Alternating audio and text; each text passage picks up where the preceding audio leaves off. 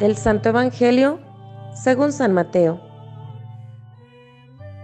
En aquel tiempo, al ver Jesús que la multitud lo rodeaba, les ordenó a sus discípulos que cruzaran el lago hacia la orilla de enfrente.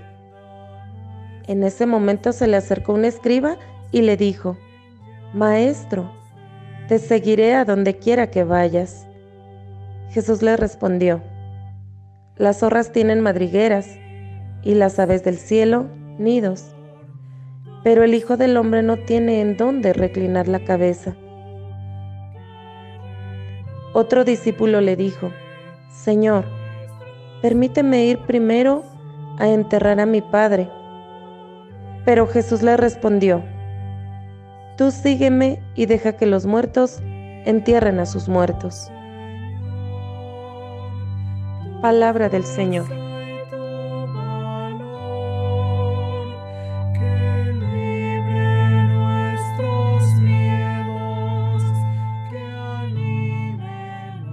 Evangelio de este día se sitúa en medio de distintas curaciones y milagros.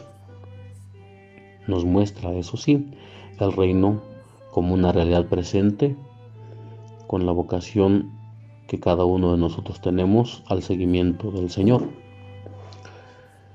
Nos muestra a modo de ejemplo la radicalidad de la llamada, la responsabilidad que conlleva seguir a Jesús. Él ya ha llamado a varios discípulos para que estén con Él. A estos los enviará más tarde a la gran misión. Pero viendo que la gente los rodea, los manda pasar a la otra orilla. Parece que el Señor toma distancia de la gente. Y parece ser que lo hace porque no todos comprenden el sentido profundo de sus signos, ni reconocen todos en él al Mesías.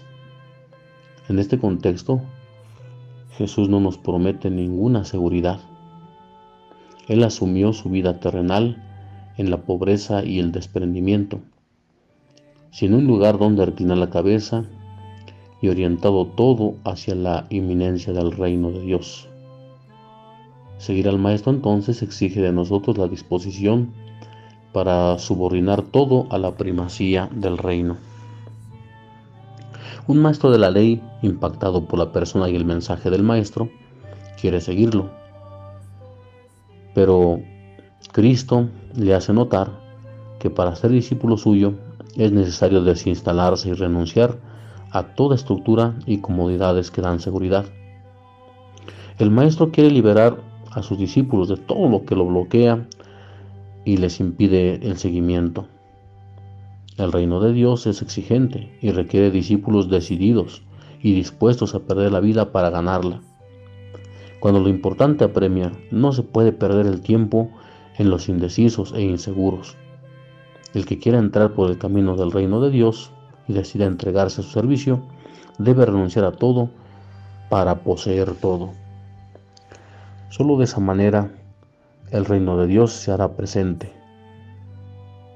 Dios nos llama entonces a este seguimiento radical, nos llama a seguir esas exigencias, nos llama a desinstalarnos, nos llama a seguirlo.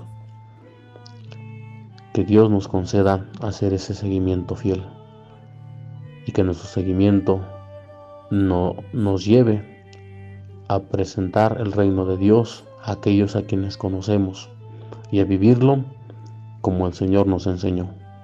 Que Dios te bendiga.